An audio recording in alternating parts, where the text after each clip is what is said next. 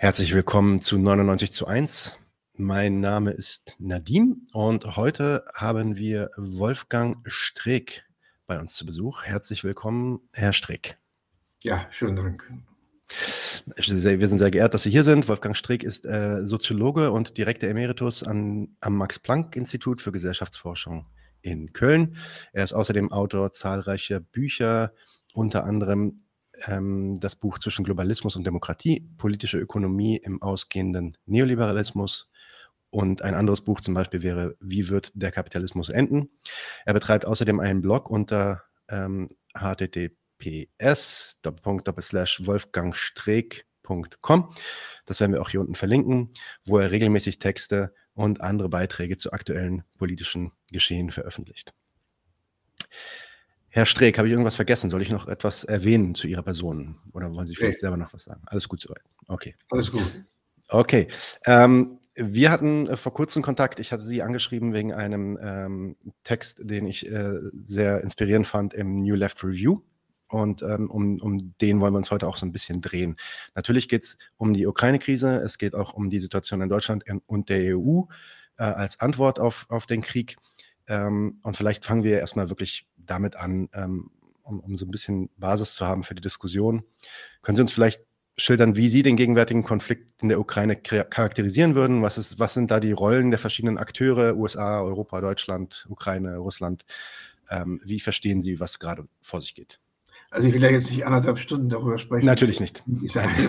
ja. Aber wenn, wenn Sie ein bisschen älter sind, äh, so wie ich, und in äh, mehreren Ländern gelebt haben, in den USA, würde ich sagen, so 12, 15 Jahre meines Erwachsenenlebens verbracht, äh, dann, dann hat man eine etwas andere, weitere Perspektive, glaube ich, als man die hat, wenn man jetzt äh, äh, sozusagen hier, hier in Europa plötzlich aufwacht und sieht, oh Gott, da ist Krieg.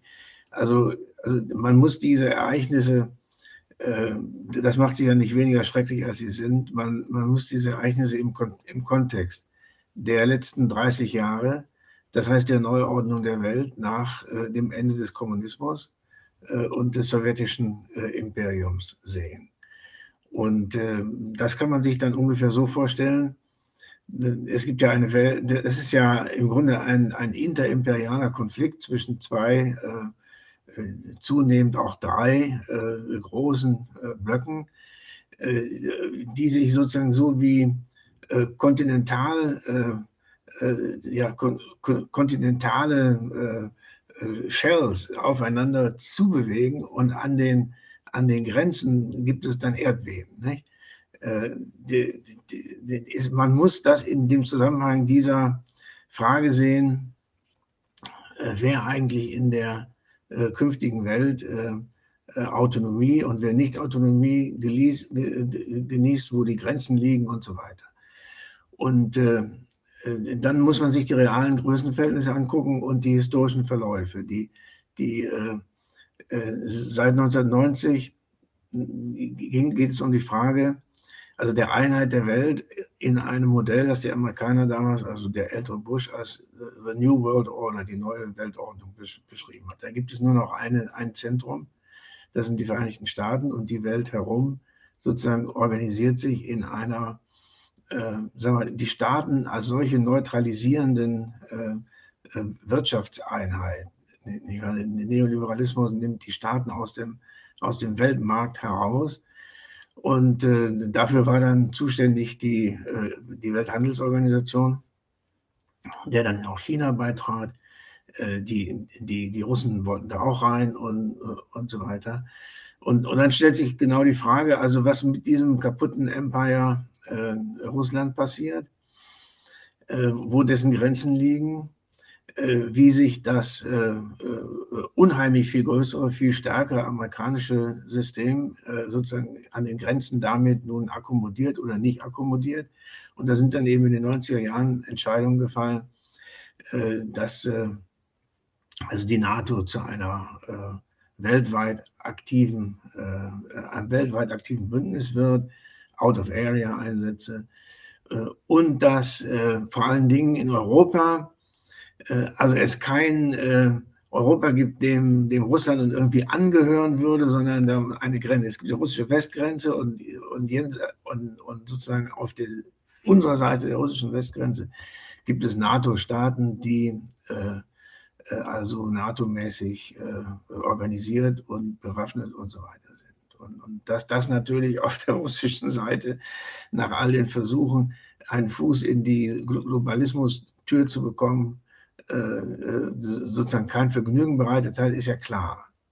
Und, und es war eigentlich auch seit den, und das will ich noch, noch am Schluss, am Schluss dieser, dieser einleitenden Bemerkung sagen, es war eigentlich seit den 90er Jahren unter Jelzin völlig klar, auch in der amerikanischen Debatte, dass also die Ukraine ist der, ist der Bruchpunkt. Das ist der Punkt, an dem, an dem äh, sozusagen die roten Linien überschritten werden.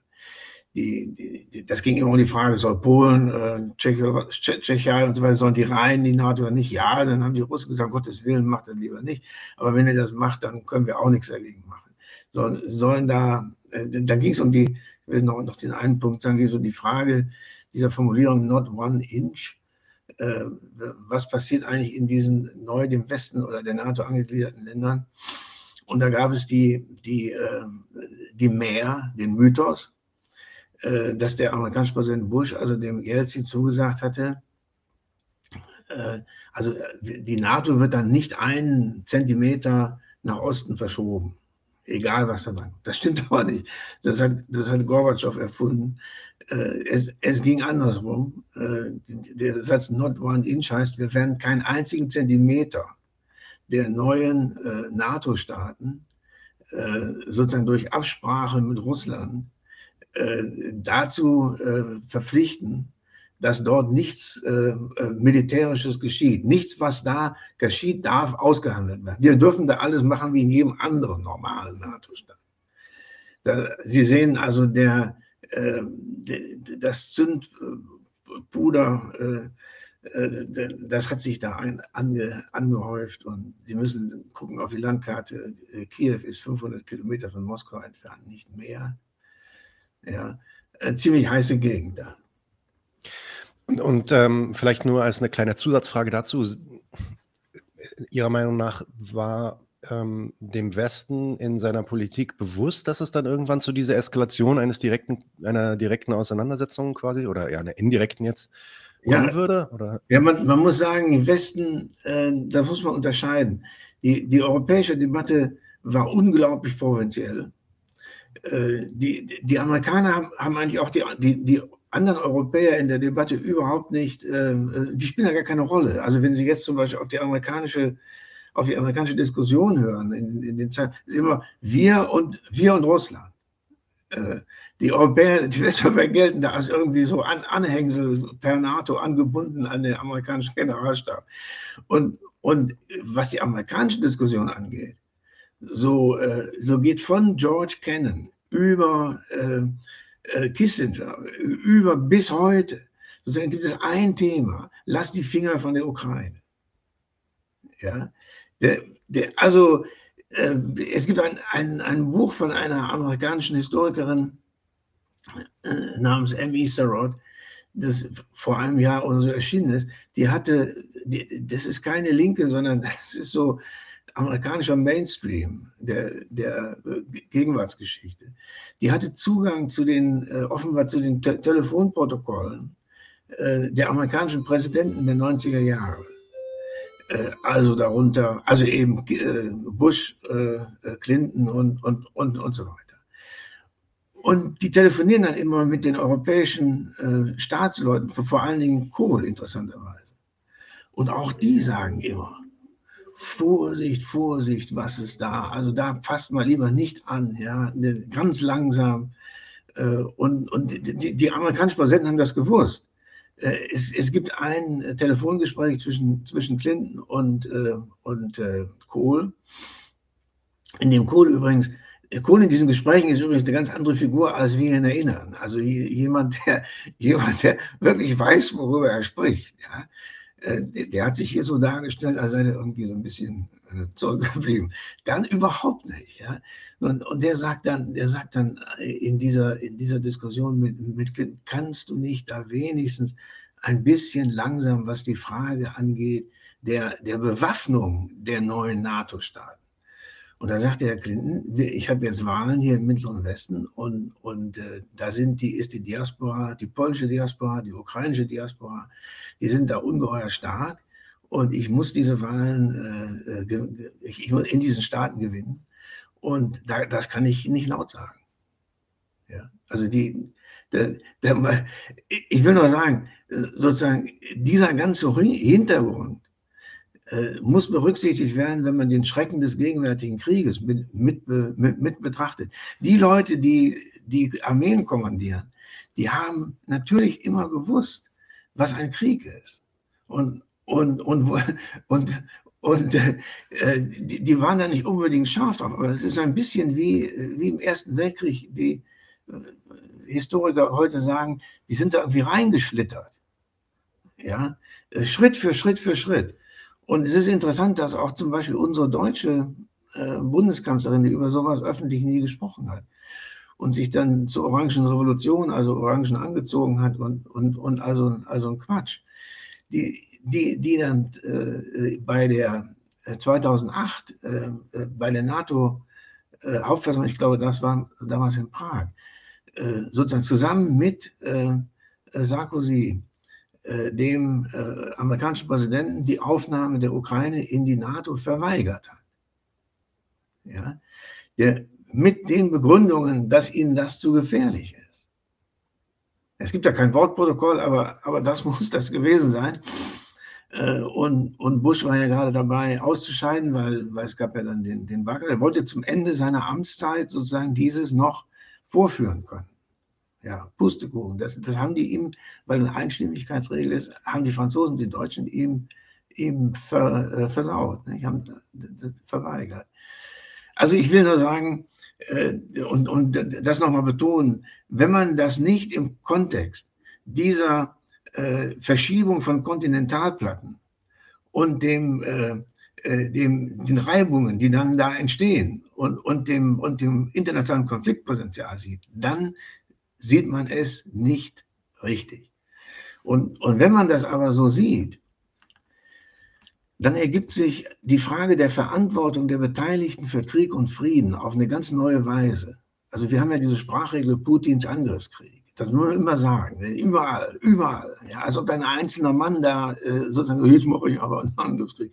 Nein, sondern dann stellt sich die Frage der Kunst, der, wenn man so will, der Staatskunst, der Diplomatie ist ja in Deutschland heute, heute auch ein, ein etwas äh, äh, verächtlich gesprochenes Wort.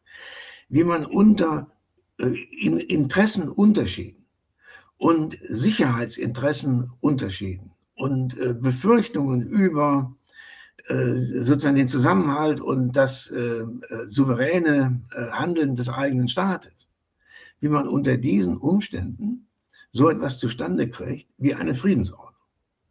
Das muss nicht Frieden sein.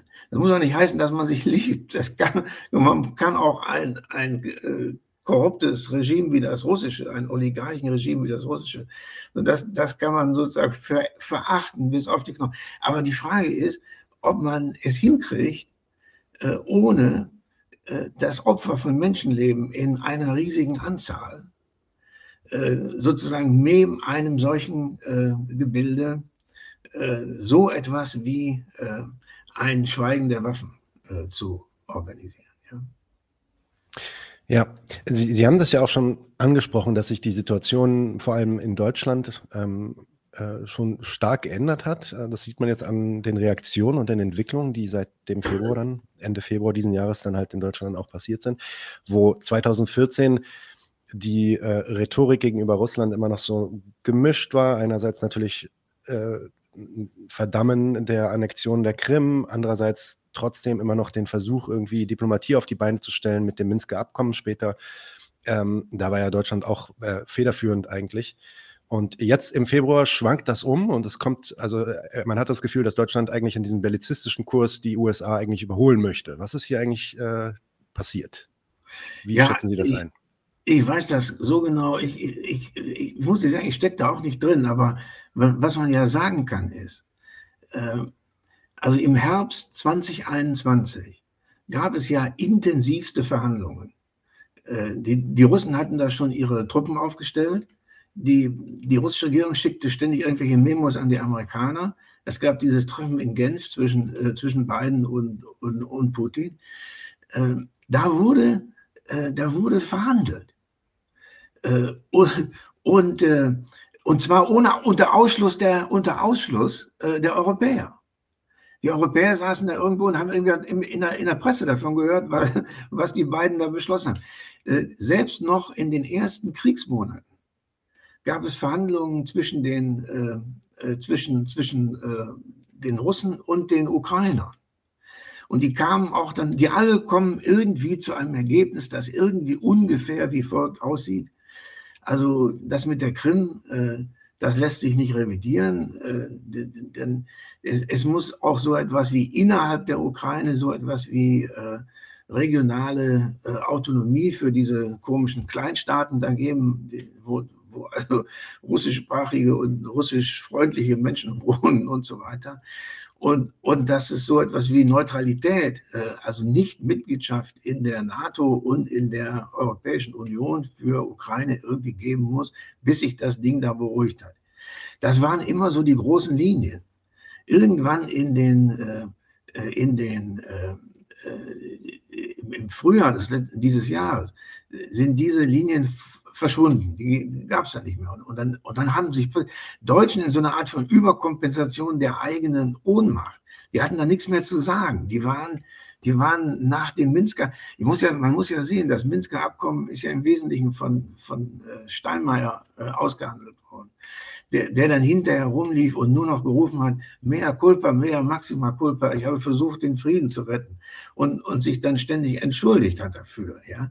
Wie, wie sowas zustande kommt, das, das ist mir ein Rätsel. Ein, ein Außenpolitiker hat eigentlich zu sagen, es gibt ein wichtiges äh, Ziel, dass die Menschen sich nicht gegenseitig abschlachten in irgendwelchen Armeen, die von irgendwelchen Generälen gegeneinander kommandiert werden.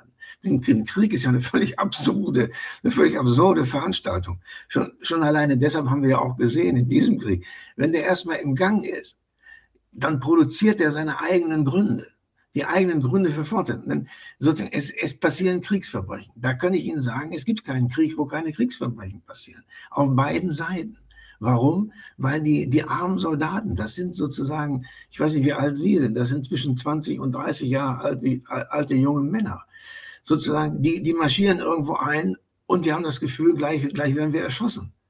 Und, oder mein Freund hier neben mir. Und dann schießen die als Erste. Ja, was, was machen die denn sonst? Und, und, und, und das, das ist dann, das führt dann dafür, dass das immer, immer, immer weitergeht. Der Hass wird immer größer. Der, der Krieg erzeugt seine eigenen Gründe. Die, die, die sozusagen, die, da die Lunte dran zu legen, ja, das kann eigentlich nur das aller, aller Äußerste sein, was es überhaupt, was überhaupt möglich ist. Bis, bis dahin muss alles versucht werden, dass sowas nicht äh, pass passiert, ja.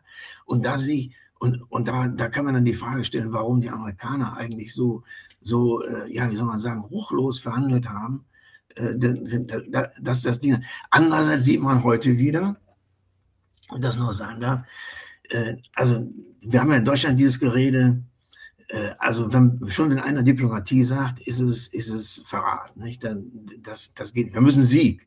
Also das hört sich an wie der Siegfrieden, den die Nazis immer. Es gibt nur einen Frieden, aber es muss der Siegfrieden sein. Der, der andere muss, im Grunde muss man dann in Moskau mit Truppen gelandet sein. Das, ja, was war Scholzes, was war Scholzes Formulierung? Es darf keinen Kompromissfrieden geben oder irgendwas in der Richtung? Äh, ja, Vorsicht, Vorsicht. Der Scholz, der eiert darum. Äh, nicht der, der sagt, der sagt, es darf keine Niederlage der Ukraine geben. Mhm. Es darf keinen Sieg der Russen geben. Aber, aber er weigert sich bis heute zu sagen, es muss einen Sieg der Ukraine über die Russen geben. Okay. Ja. Und, und das ist sozusagen die, die europäische Modifikation der Geschichte. Nun muss man aber sagen, sozusagen dieses Ding findet ja statt unter dem Blick der ganzen Welt. Und es gibt ja diese eine Macht da, in, auch eine Atommacht in Asien, die heißt China. Ja, und, und es war sehr bemerkenswert, sehr interessant, äh, dass äh, der chinesische Staatschef nach dem Besuch von, äh, von äh, Scholz sozusagen erklärt hat, es darf keinen, äh, keinen, keinen Einsatz von Atomwaffen geben, auf, auf keiner Seite. Ja? Das hört man natürlich in Moskau. Äh, das, das heißt, meiner Meinung nach heißt das aber auch, dass irgendjemand dem, dem Ski gesagt haben muss, äh, wenn du deinem dir immer näher rückenden Vasallen Russland, denn das ist ja das, was dabei rauskommt, wenn du dem sagst, er darf keine taktischen Atomwaffen einsetzen, dann müssen wir dir versprechen, dass die Kriegführung äh, der Ukraine und des Westens, und die wird ja im Grunde genommen vom Westen bestimmt, was die für Waffen haben, das entscheidet die NATO, nicht, nicht die, dass die Kriegführung der Ukraine so gestaltet wird, äh, dass ihr nicht in die Verlegenheit kommt, äh, äh, atomare äh, Gefechtsfeldwaffen einzusetzen. Ja? Und, und ich persönlich würde glauben, dass es so etwas hinter den Kulissen seit dem amerikanischen, seit dem Ausgang der amerikanischen Wahlen mit der äh, mit dem Verlust der, der Demokraten im, im, im, Repräsentantenhaus, dass so etwas im, im Gang ist. Dass also zwischen diesen drei Mächten versucht wird, insbesondere China und, äh, und, und, und Amerika, versucht wird, sowas wie einen Verhaltenskodex hinzubekommen, der diesen Krieg an einer Linie einfriert, an dem dann so etwas wie ein Waffenstillstand möglich ist bei beiderseitiger äh, Anerkennung der, äh, äh, also der absolut mörderischen Konsequenzen des Einsatzes von äh, nuklearen Gefechtswertwaffen. Ja? Äh, also ich glaube, ich glaube, dass äh, die Wahl in Amerika den, den beiden gelehrt hat, dass ein, ein langer Krieg da von der amerikanischen Innenpolitik nicht getragen werden wird äh, ich glaube auch, dass ähm, sich da so eine komische Verständigung zwischen China und, und, und Amerika abspielt, dass man die kriegführenden Parteien hier ein bisschen diszipliniert. Und, äh, äh, und dass es dann tatsächlich darauf rausläuft, äh, es darf keiner von den beiden besiegt werden. Aber keiner von den beiden darf besiegt werden, sondern es muss dann irgendwas zustande kommen, was entlang der Linien zustande kommt, die wir eh die ganze Zeit über, über in, in diesem Fall diskutiert haben, habe ich vorhin gesagt. Man muss ja noch, man muss ja noch hinzufügen, also die, die, äh, es war eigentlich immer klar vor 2015, also dass äh, dieser Hafen Sebastopol auf der, auf der Krim, das ist der sozusagen Warmwasserhafen, Schwarzmeerhafen der, äh, der, der, der russischen Kriegsflotte. Der, dass Sebastopol nicht in, auf einem Territorium der, der EU oder der NATO liegen kann, das ist ausgeschlossen. Ja, es gab auch einen, wenn ich mich richtig erinnere, einen langfristigen Vertrag zwischen der Ukraine nach 1990 geschlossen äh, mit, mit den Russen, die, die Sevastopol als sozusagen als Dauerleihgabe und äh, äh, autonomes Gebiet an die Russen abgetreten hat. Das wurde dann unter dem unter dem äh, unter den äh, europafreundlichen äh, Präsidenten nach dem ich kann mir diesen Namen nicht erinnern. Janukowitsch. Ja, ja, nachdem der da gestürzt worden war auf dem, auf dem Maidan. Ne? Mhm. Der, der, der, hatte also ganz klar, war der Ansicht, also wir können die, den Hand, die Hand nicht auf Sevastopol legen. Hinterher war das anders.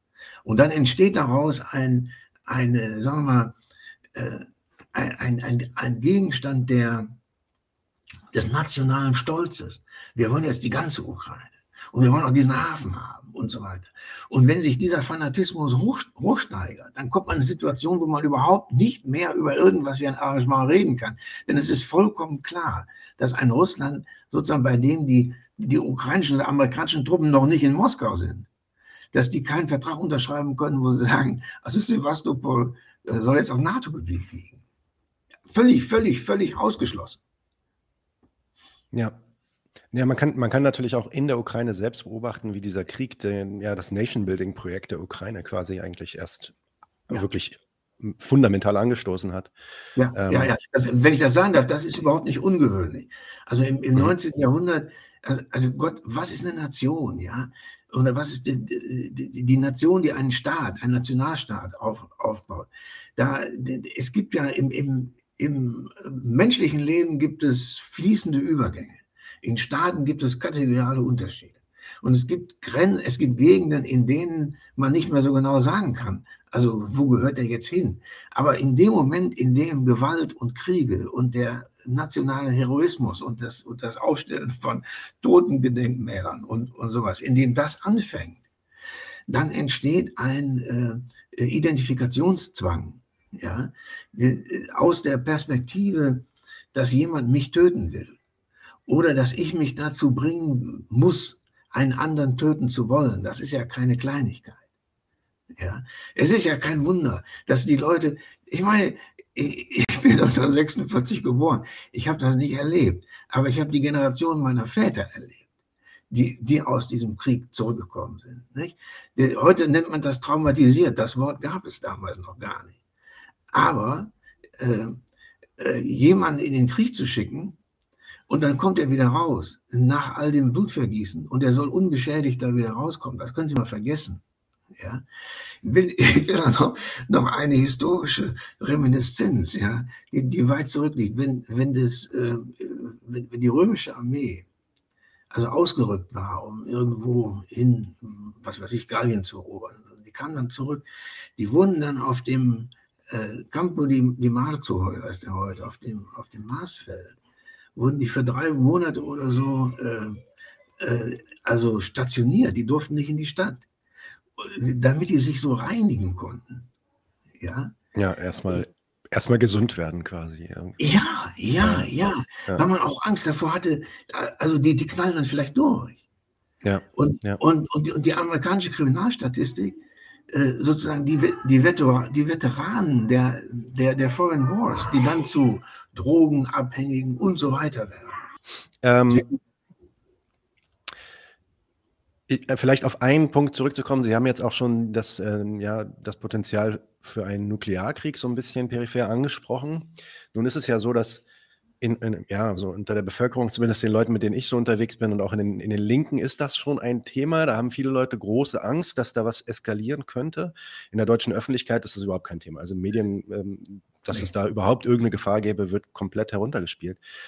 Äh, und Sie hatten ja auch gerade eigentlich ein, ein, Argument, vielleicht ist es auch eine Hoffnung gebracht, dass, ähm, dass da äh, hinter den Kulissen was stattgefunden hat, was das Ganze verhindert. Wie gefährlich ist dann die Situation heute wirklich Ihrer Einschätzung nach? Wie sehen Sie das? Man kann das nicht sagen, weil, weil ich, ich habe mich, mich ja nun gezwungenermaßen in meiner Lektüre im, im, letzten Jahr ein bisschen mit Kriegen beschäftigt und auch ein bisschen äh, ähm, sozusagen den, den Klassiker Clausewitz gelesen. Ne? Bei Clausewitz ist das klar. Kriege sind, was man, was man äh, äh, in moderner Sprache äh, random, random Generators sind. Das sind Zufallsmaschinen. Da können Sachen passieren, wenn der Krieg erstmal im Gang ist. Da kann niemand vorhersagen, was, was dabei rauskommt. Ja? Äh, es, es passieren die erstaunlichsten Sachen. Zum Beispiel, da, klassisches Fall, klassischer Fall für, für alle Kriege, von denen ich irgendwie et, etwas mehr weiß, wenn die anfangen, dann geht man davon aus, die sind kurz.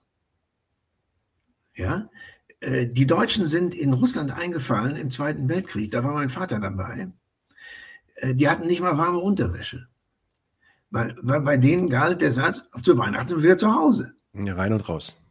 Ja, ja, Und, und das war hier genauso. Ja, ja Tatsache. Die, die, die Russen haben gedacht, äh, so, wir brauchen eine Woche, dann sitzen, dann sitzen wir in, in, in der Hauptstadt von, äh, von in, in, dann sitzen wir in Kiew und die Sache hat sich erledigt. Ja? Jetzt, was, was, was Atomwaffen und, äh, an, angeht, erinnern Sie sich, als dieser, als diese äh, komische Rakete da in Polen niederkam? Mhm. Äh, ja, diese, diese Luftabwehrrakete, die, die eine ukrainische war, stellt sich hinterher raus. Der ukrainische Präsident hat sofort verlangt einen präventiven Atomschlag. Ja. Bei, bei einer Rede vor irgendeinem europäischen Kon Kon Kongress. Ja, da muss ich sagen, der Mann ist verrückt. Also wenn er das wirklich gesagt hat. Dann ist er, aber im Krieg kann es sein, dass Verrückte sozusagen die Kontrolle übernehmen. Das können Sie doch überall sehen. Ja, in, im, Im Vietnamkrieg haben diese Irren äh, äh, in, in Amerika äh, sechs Millionen äh, Vietnamesen massakriert. Es weiß überhaupt keiner, wieso. Wenn Sie versuchen, sich nachträglich zu erinnern, warum die das eigentlich gemacht haben, da, da kommt dann raus, dass die wechselnden amerikanischen Präsidenten immer gesagt haben, America must defend its credibility. Ja, das heißt, wir, wir können nicht verlieren, weil wir nicht verlieren können. Fertig. Und dann gab es einen weiteren Grund gab es gar nicht. Ja, Und da, da, hatten sie dann, dann hat der Kissinger hat dann diese, diese Domino-Theorie erfunden. Wenn, wenn Vietnam fällt, dann fällt der Rest der Welt. Ja, so ein Quatsch. 75 sind die Amerikaner da gewalttätig rausgetrieben worden, haben sie ihre, ihre Botschaft evakuiert. Und was passiert ist? Nichts. Ja, es, in solchen Kriegen, die haben eine eigene Dynamik. Da können die Irren die Kontrolle übernehmen. Und ich sage wirklich die Irren. Und, und deshalb kann man nicht sagen, äh, dass von den unmittelbaren beteiligten Parteien nicht irgendjemand doch mal äh, sozusagen was abfeuern würde. Und wir reden ja jetzt nicht, das ist vielleicht der Grund, die Deutschen verstehen auch gar nicht mehr, wie eigentlich diese Vernichtungstechnologie aussieht. Wir reden ja nicht darüber, dass sich Russland und, und Amerika mit Interkontinentalraketen behaken würden. Das findet sehr, sehr viel später statt und das ist dann das Ende der Welt. Da brauchen wir nicht nachzudenken. Aber wir können nachdenken über nukleare Gefechtsfeldwaffen. Das sind sozusagen Sprengkörper, die werden auf gegenseitige Truppen, auf, auf die Truppenmassierungen der Gegenseite abgeworfen. Ja, und haben dann in einem, in einem, was weiß ich, äh, Umkreis von äh, 20 Kilometern bewegt sich dahinter nichts mehr. Ja, das Einzige, was sich bewegt, sind die radioaktiven Wolken, die da aufsteigen. Und wissen Sie, äh, die, die, jeder, glaube ich, jeder, der sich mit Kriegen und Krieg und, und, und sowas beschäftigt, weiß, dass nicht auszuschließen wäre, dass unter irgendeinen Umständen irgendein Irrer eine äh, sozusagen nukleare Gefechtsfeldwaffe äh, äh, sozusagen zündet. Da stellt sich die Frage, warum zum Beispiel in Deutschland niemand den Leuten beibringt, wie man sich, wenn die, wenn die Wolke kommt, was man da machen soll. Ja, der, der sozusagen als so symbolische Geschichte, warum verteilt man eigentlich keine Jodtabletten?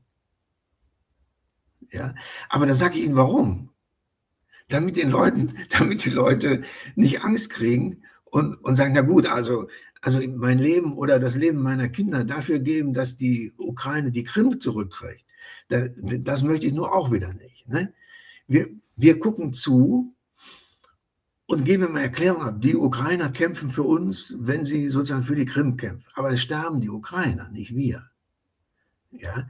Wenn es darum ginge, dass wir unsere Söhne oder Ehemänner oder Freunde oder so verabschieden müssten, dass die an die Front gehen, ja, dann würde vielleicht die Reflexion darüber, wie groß der Sieg sein muss, sozusagen einen gewissen intellektuellen Fortschritt machen. Dann würden die Leute sich fragen, ja, also Kinder, äh, da, damit die Amerikaner Sebastopol in die Hände kriegen, da möchte ich meinen Sohn nicht für opfern. Ja, aber hier haben wir immer diese komische, die für mich abstoßende Rhetorik, die sagt, die Ukrainer kämpfen für uns, für unsere Interessen. Ja, das sagt sich leicht, wenn man selber den Kopf nicht hinhalten muss.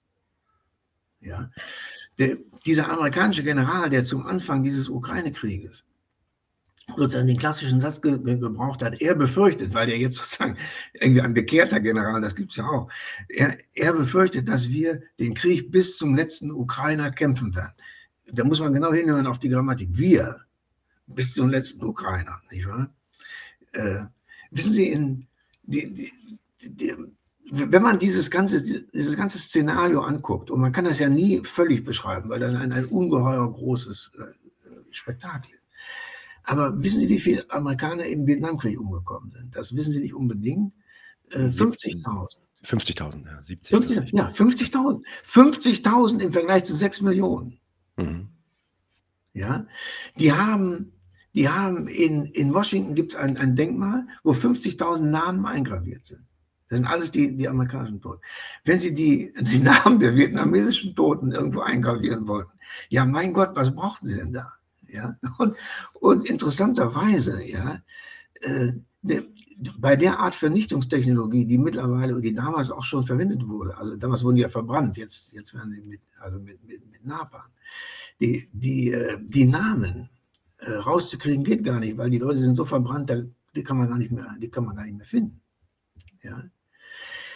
So, und, und äh, jetzt, ja, bei all den Kriegen der letzten 30 Jahre in der, in der New World Order, äh, wo äh, de, der Slogan von, äh, äh von Kritikern dieser New World Order war, das ist die Forever War Order, weil in der Zeit, ja, seit 1990 gibt es keinen einzigen Tag, an dem nicht irgendwo in der Welt amerikanische Truppen eingesetzt gewesen wären.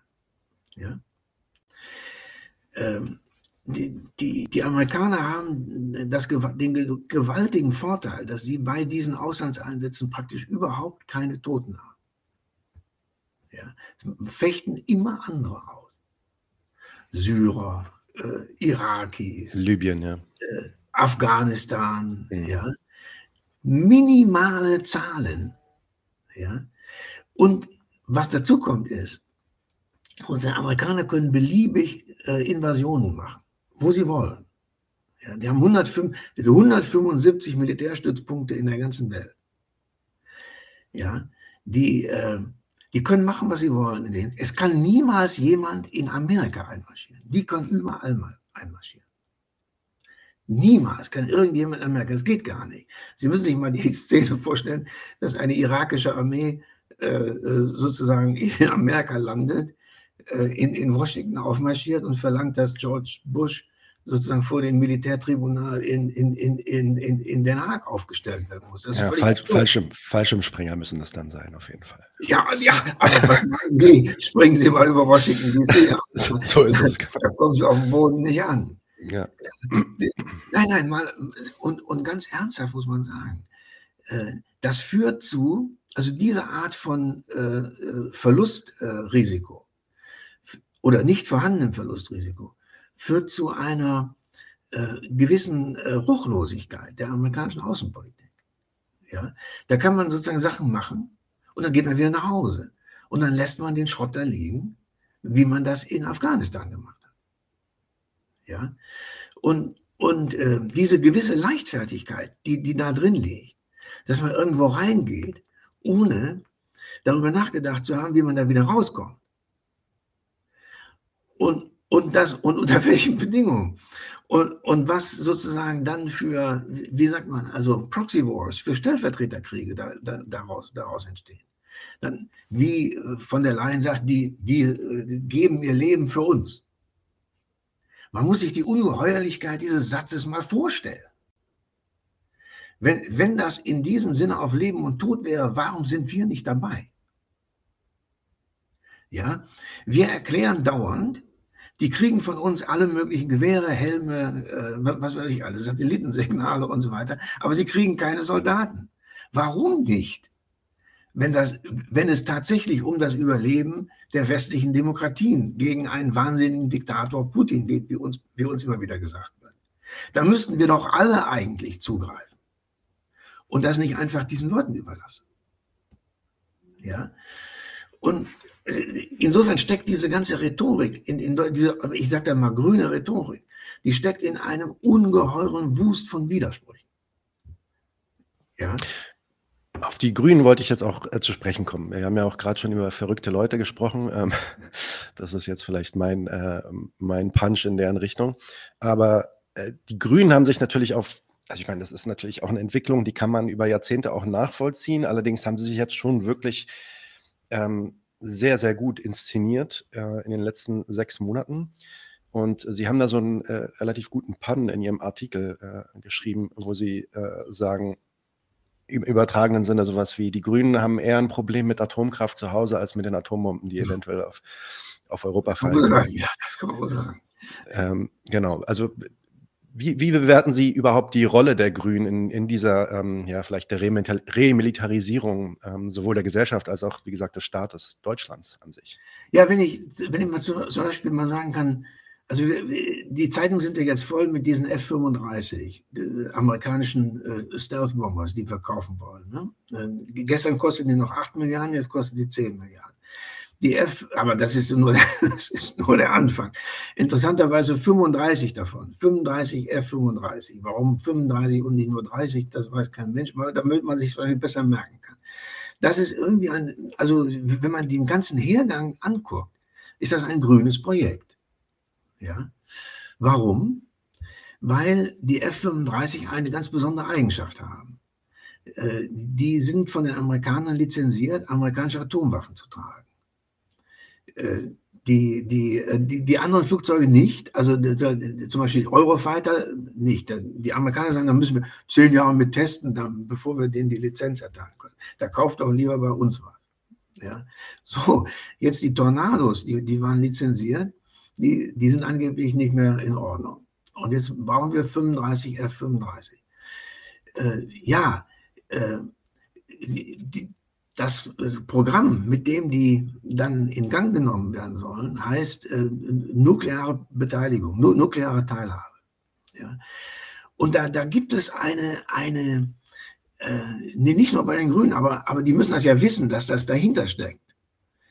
Da gibt es eine Besessenheit unter den deutschen Verteidigungsexperten, die sagen, äh, solange wir, äh, solange wir bereit sind, amerikanische Atomwaffen ins Ziel zu tragen, auf amerikanischen Befehl, denn nur auf den äh, werden die die freigeben, die, die, die Dinger, die B, 61 heißen diese, heißen diese Bomben. Ja, die, nur dann werden die Amerikaner uns, wenn es uns an den Kragen geht, verteidigen.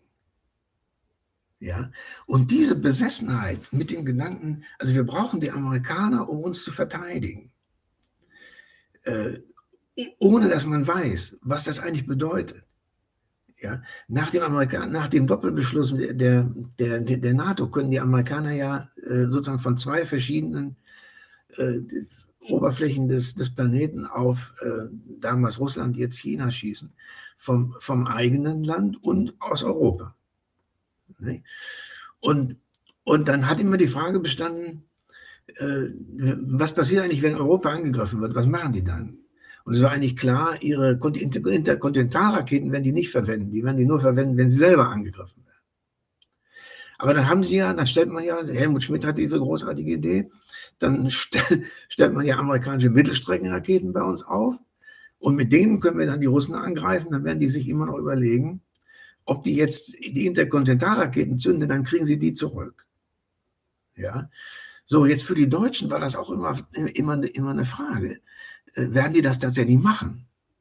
Denn, denn irgendwann ist ja die Frage, äh, opfern wir New York für, für Berlin, ja? Und da, weiß man schon, äh, da werden die lange, wir überlegen. Aber wenn man, wenn man, wenn man jetzt denen zeigt, wie gute Anhänger von denen wir sind, dass wir selber ein nukleares Risiko tragen, indem wir unsere eigenen Flugzeuge, mit eigenen Piloten, mit äh, taktischen Atomwaffen, das ist der, eine taktische Waffe, der, der, äh, die, die B-61.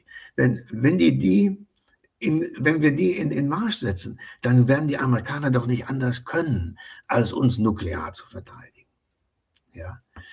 Und, und ich glaube, das ist die Überlegung, die dahinter steckt, dass äh, sozusagen in den Koalitionsverhandlungen, also die, die sofortige Anschaffung der F-35 ein zentrales Thema der Grünen war. Ja? Äh, die, die anderen haben das immer irgendwie verschleppt. Auch, auch die CDU, also Merkel hatte ja diese wunderbare Eigenschaft, die wir ja jetzt erst äh, anfangen schätzen zu lernen. Die hat immer gesagt, ja, zwei Prozent, ja, machen wir, hat aber nichts gemacht. Das war so eine Art von passiven Widerstand. Ja, die, die Sozialdemokraten sind eh nicht begeistert von der, von, von dieser, von dieser, jedenfalls, jedenfalls nicht die, die, die Verteidigungspolitiker, die anderen von, von dieser äh, sogenannten nuklearen Teilhabe. Die ist ja gefährlich, radikal gefährlich. Wenn, wenn Sie in der Nähe von diesem Flughafen wohnen, wo die F-35 dann hinter, hinter stationiert sind, da liegen diese ganzen äh, amerikanischen Atomwaffen, die liegen da in irgendwelchen Shelters. Ja, wenn, wenn es tatsächlich hart auf hart käme, dann wäre das ja ein, ein großartiges Ziel sozusagen der, der russischen nuklearen Artillerie. Ja, aber wir, wir, wir wollen das. Wir, wir bitten die Amerikaner sozusagen, diese Dinge uns hinzustellen. Ich kann nur sagen, also da ist mir äh, jede Art von Diplomatie, die dafür sorgt, dass die anderen nicht das Gefühl haben, sie müssten, ist mir da erstmal lieber. Ne? Ja, natürlich. Also was man auch auf jeden Fall merkt vor Ort hier ist, ähm, wie sich ideologisch bei, bei so grünen Mitgliedern, ich rede jetzt mal nicht über die Politiker, sondern wirklich ja. die Parteimitglieder und auch also bis in die grüne Jugend hinein, äh, sich ideologisch da wirklich der, der Kurs so stark verändert hat. Ähm, also erstmal haben wir Millionen vermeintliche Militärexperten. Äh, wir haben äh, jetzt Diskussionen darüber, ob es vielleicht doch möglich wäre, kleine äh, Atomschläge zu führen, einfach. Ja. Vielleicht dann doch nicht so schlimm. Ähm, haben Geschichtsexperten, die dann wissen wollen, dass der Russe irgendwie so ein anderes Verhältnis zu Leben und Tod hat. Die werden auch irgendwie dann äh, vorgeführt und gefeiert, auch von den Grünen. Sie schreiben in Ihrem Artikel am, ganz am Ende, äh, das will ich jetzt mal kurz vorwegnehmen, bevor ich dann auch zu meinen letzten Fragen komme, schreiben Sie über ein Konzept, was Sie, glaube ich, auch in, in Ihrer Arbeit äh, vorstellen, nämlich äh, den sogenannten äh, Westernism wo sie sagen, das ist ähm, ja ein missverstandener als ja ein missverstandener wertebasierter Universalismus, der ja. genau diese Art von Attitüden befeuert. Können Sie vielleicht ja. mal kurz erklären, ähm, was ja. Sie damit meinen? Ja, also äh, nicht die, die, es, es, es, gibt ein, es gibt ein, ein, ein sag mal, was als wertegebundene Außenpolitik beschrieben wird, geht ja einher mit dem Gefühl, auf der besseren, richtigen Seite zu sein. Wertegebunden heißt ja nicht, also wir haben jetzt die Werte und die Iraner haben die Werte und, und so weiter oder die Chinesen. Nein, sondern das bedeutet, also wir stehen für das Richtige und dann gibt es andere, die äh, diese Werte nicht teilen und die deshalb äh, ja irgendwie in irgendeiner Form gefährlich oder jedenfalls unmoralisch oder, oder, sonst irgendwas sind. Die erinnern sich an unsere wertegebundene äh, Fußballmannschaft, mit dem, äh, ne? äh, die, die, in der ganzen Welt sozusagen, haben die den Eindruck, die Deutschen wollten erklären, sie sind besser als die anderen. Ja? Äh, wenn sie so eine, wenn sie diese Art von Wertbindung äh, haben, also substanzielle Bindung an bestimmte materielle Lebensweisen, Lebensformen, und die Wertbindung nicht ist, der oberste Wert muss sein, sich nicht gegenseitig militärisch umzubringen. Ja, das ist ja ein Wert, den könnte man sogar mit den Persern teilen. Oder mit den Chinesen. Oder mit den Russen, for God's sake. Ja. Nein, wenn der Wert ist, äh, die liberale, äh, konsumkapitalistische Lebensweise, äh, sozusagen ist das, was die anderen auch haben sollten und wir glauben auch haben wollen, nur ihre komischen Regierungen stehen denen im Wege. Ja. Dann gibt, ergibt sich im nächsten Schritt die Vorstellung, dass man diesen armen Leuten da helfen muss, sozusagen diese Regime loszuwerden. Ja. Äh, damit die auch äh, nach den Werten leben können, von denen wir sicher sind, dass das die schönsten und größten sind. Unglücklicherweise haben wir aber Staaten. Und diese und die haben dann, die haben dann unglücklicherweise die Diktatoren, die ihnen das, die ihnen das äh, sozusagen verwehren. Dann wird es zu unserer Menschenpflicht, denen beizustehen. Ja. Und dann aus der, aus der Perspektive ist die Friedenspolitik, sagen wir mal, der, der, der Brandt-Kreisky-Palme-Generation äh, moralisch verwerflich weil die mit diesen Staaten so etwas wie ein, äh, eine Art von, äh, wie sagt man, äh, äh die, miteinander leben äh, äh, aushandeln wollten und nicht miteinander leben und nicht sterben miteinander. Ja, dann bewegt sich das dahin, dass wir sozusagen denen keinen Frieden gönnen dürfen, diesen Diktatoren, im Namen ihrer eigenen Bevölkerung, die wir dann vertreten. Ja? Und das ist, was ich Westernismus nenne. Ja? Es ist im Kern der sogenannte Idealismus, der die, Amerikan die demokratische Seite der amerikanischen Außenpolitik schon seit ewig befeuert hat. Ja? Das, das ist in Amerika überhaupt nichts Ungewöhnliches. Die amerikanischen Waffen stehen für Freiheit, Frieden und so weiter und lassen sich deshalb auch legitim anwenden die, diese ganzen Invasionen, die da stattgefunden haben in den letzten 30 Jahren, ja, waren ja für, jede von denen war für Demokratie und Menschenrechte. Keine einzige nicht. Die haben nicht gesagt, das ist für Öl.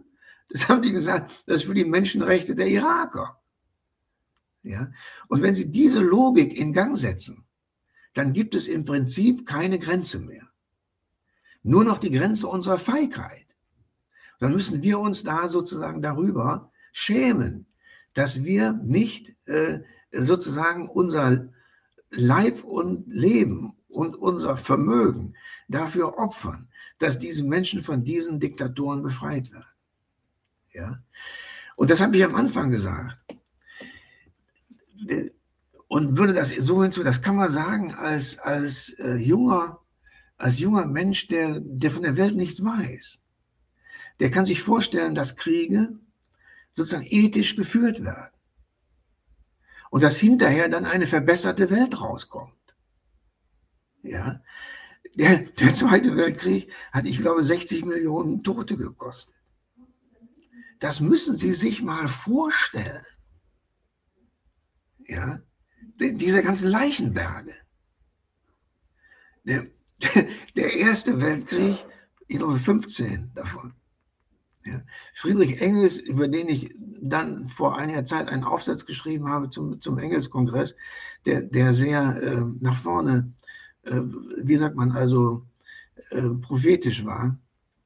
Friedrich Engels hat 1880 oder so, kurz vor seinem Tod, sich angeguckt, äh, wie die europäischen Mächte äh, sich immer stärker aufgerüstet haben. Und dann hat er gesagt, äh, wir, wenn das so weitergeht, dann steht die Welt vor einem Weltkrieg, der mindestens 10 Millionen Tote kosten wird. Ja? Und an der Stelle ist bei Engels nicht mehr die Rede davon, dass dann äh, die Guten siegen müssen und die Bösen bekämpft werden müssen, sondern dieses Ding ist das Übel. Ja, und, und äh, der alte Engels, also Engels war ja als, als, als junger Mann äh, 1848 in der äh, Revolutionsarmee da in Württemberg, oder war das, glaube ich, und ist dann schäbig besiegt worden, hat sich dann sein ganzes Leben lang genau damit beschäftigt, warum eigentlich der das nicht gewonnen hat. Hat dann über Aufstände nachgedacht und, und so weiter. Aber am Ende seines Lebens, als er die gesehen hat, dass die Vernichtungstechnologie in der, in der hochtechnologischen, mehr, immer mehr technologischen Gesellschaft seiner Zeit immer, immer äh, sozusagen vernichtender wurde, da hat ihn das nur noch interessiert, dass er gesagt hat, um Gottes Willen, ja. Und, und diese Art von Eindruck, das, das irgendwie fehlt das völlig in der Diskussion. Ja? ja. Und ich glaube, das hat was, das hat was damit zu tun mit dieser, äh, sagen wir mal, mit äh, diesem moralischen, äh, Habermas hat das mal in der, in der Süddeutschen Zeitung versucht, aber dann hinterher das Thema völlig fallen lassen, mit diesem moralischen Rigorismus, der sich über die Kosten der Durchsetzung einer, einer Moral äh, keinen Gedanken mehr macht, weil die Moral so absolut ist, dass, dass ihre Durchsetzung immer mehr wert ist als die Opfer, die dafür gebracht werden müssen. Und das ist in meinen Augen sozusagen ein Rezept, wo man in einer hochtechnologischen Gesellschaft sozusagen ins Desaster, aber in ein wirklich fundamentales Desaster abrutschen kann. Ja, es ist wirklich interessant, wie auch diese, diese äh, Grundhaltung, die Sie vielleicht mit Westernismus äh, bezeichnen, ähm, sich jetzt auch auf andere Bereiche auf jeden Fall ähm, ausbreitet. Also wir hatten letztens ein, ein Reaction-Video tatsächlich gemacht zu der letzten Anstalt-Folge von Die Anstalt im ZDF, ja. wo es um den Iran ging.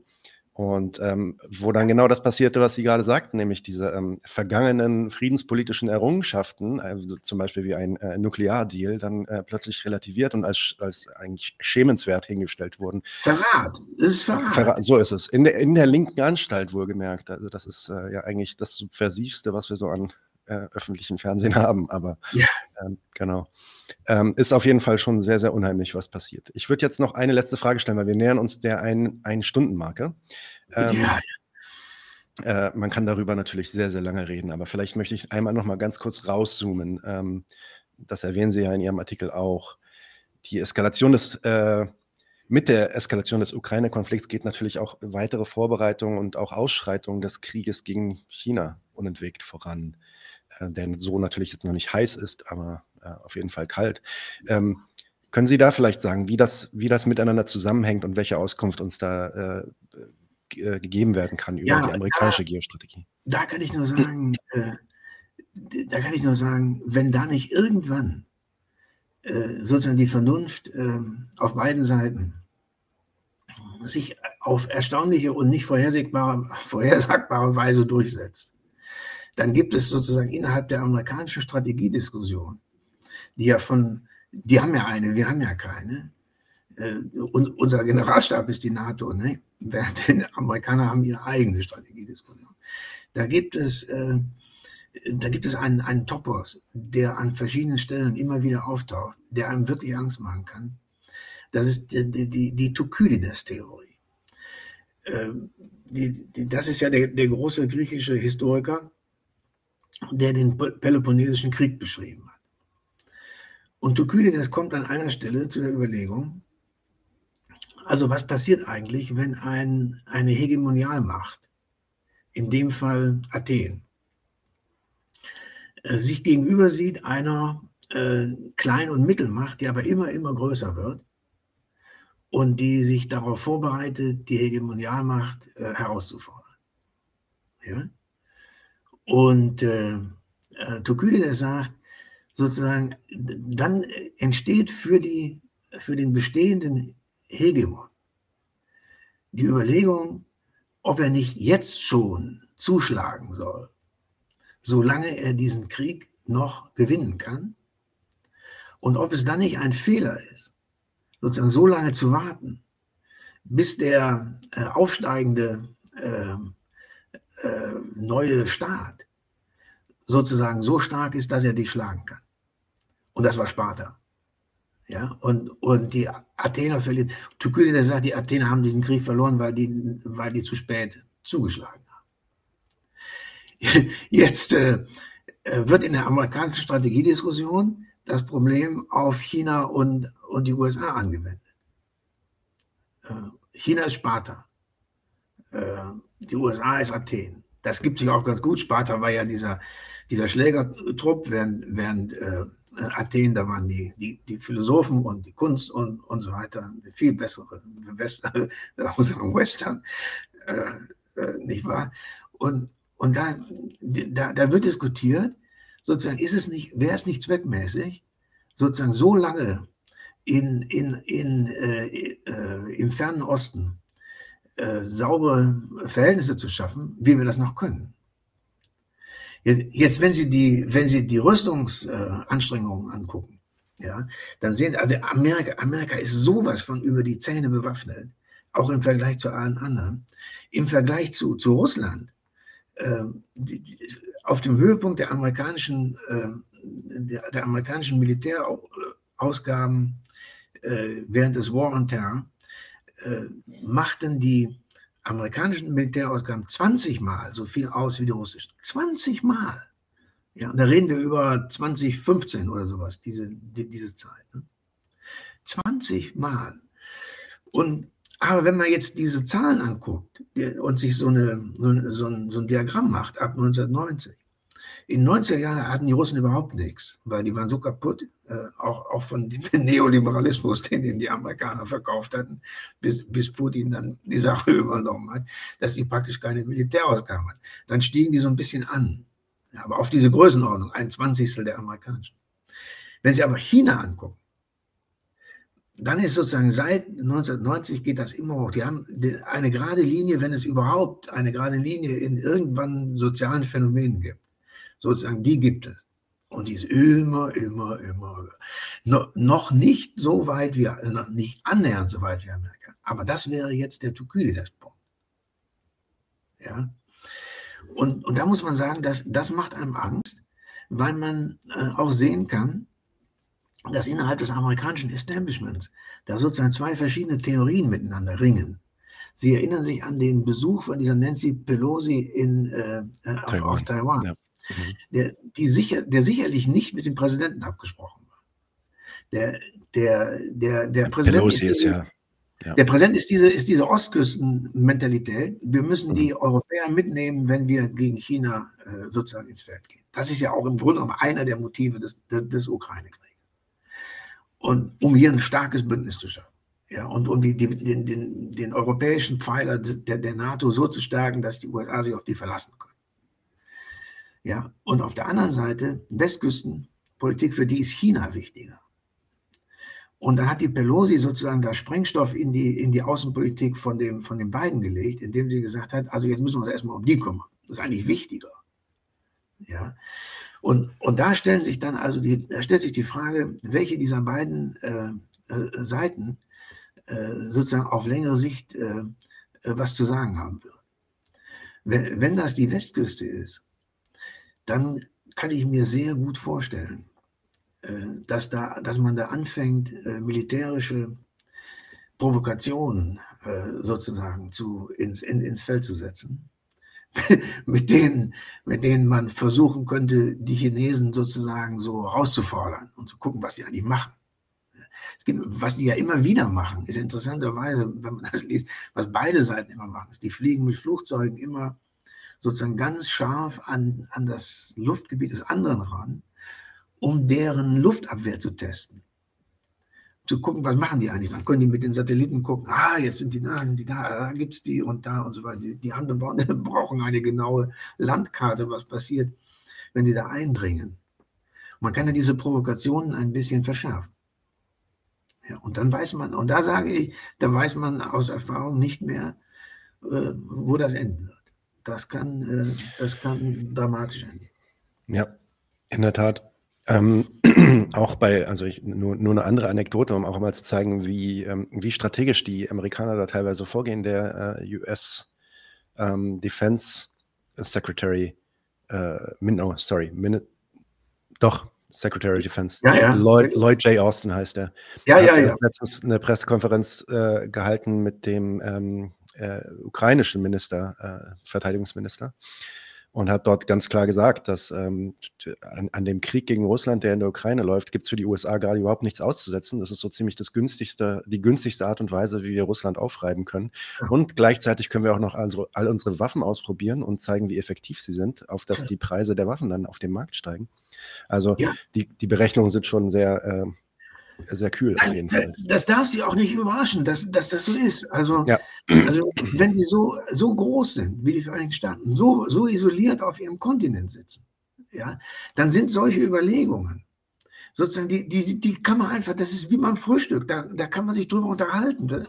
Bei, bei, uns, bei uns ist alles tabu gesetzt und, und wir haben einen riesen Krieg verloren und, und, und so weiter und so weiter. Und haben da die, die größten Massaker, Massaker der, der Menschheitsgeschichte angestellt. Und, und, aber bei denen, äh, die, die, die leben da in einer anderen Welt. Ja. Und, und deshalb kann man da auch eben so völlig leidenschaftslos über Thukydides diskutieren. Ja, ja, auf jeden Fall. Gut, Herr Strick, vielen, vielen Dank ähm, für Ihre Zeit und für dieses tolle Interview. Wenn äh, demnächst mal wieder etwas von Ihnen veröffentlicht wird, melde ich mich bei Ihnen und vielleicht können wir dann nochmal eine weitere Folge gemeinsam aufnehmen. Äh, dann vielleicht oder hoffentlich äh, zu einem etwas freudigeren Thema als den Themen, die wir heute besprochen haben. Ähm, Sehr gerne. Vielen Dank, dass Sie hier waren. Ich wünsche Ihnen alles Gute und vielen Dank auch an alle Zuhörer. Dankeschön. Leute, wir brauchen eure Hilfe. Wenn euch dieses Video gefallen hat, klickt auf Like, abonniert den Kanal und vergesst nicht das Glöckchen zu drücken, damit ihr benachrichtigt werdet, wenn wir neuen Content droppen. Außerdem solltet ihr uns überall folgen, wo wir verfügbar sind. Das ist Facebook, Instagram, Twitter und Twitch. Und wenn wir irgendwelche Ankündigungen machen oder Posts, dann shared, was das Zeug hält. Gebt uns all eure Liebe. Wir haben mittlerweile ziemlich signifikante Kosten. Wenn ihr es euch irgendwie leisten könnt, unterstützt uns doch auf Patreon. Dann kommt ihr auch in den Genuss verschiedener Vorteile, wie zum Beispiel Zugang zu unserer Discord-Community oder Zugang zu den ultrageheimen Patreon-Episoden, die wir dort posten. Außerdem könnt ihr uns natürlich auch über PayPal PayPal Spenden zukommen lassen. Außerdem haben wir mittlerweile einen eigenen Online-Shop. Das heißt, wenn ihr euch immer noch fragt, was ihr euren Lieben zu Weihnachten, Ostern oder sonst wie schenken könnt, geht dorthin und kauft duftes Merch. Alle Links dazu hier in der Beschreibung oder auch auf unserer Webseite 99 zu 1.de. Vielen Dank fürs Dabeisein, danke für die Unterstützung und wir sehen uns in diesem Theater.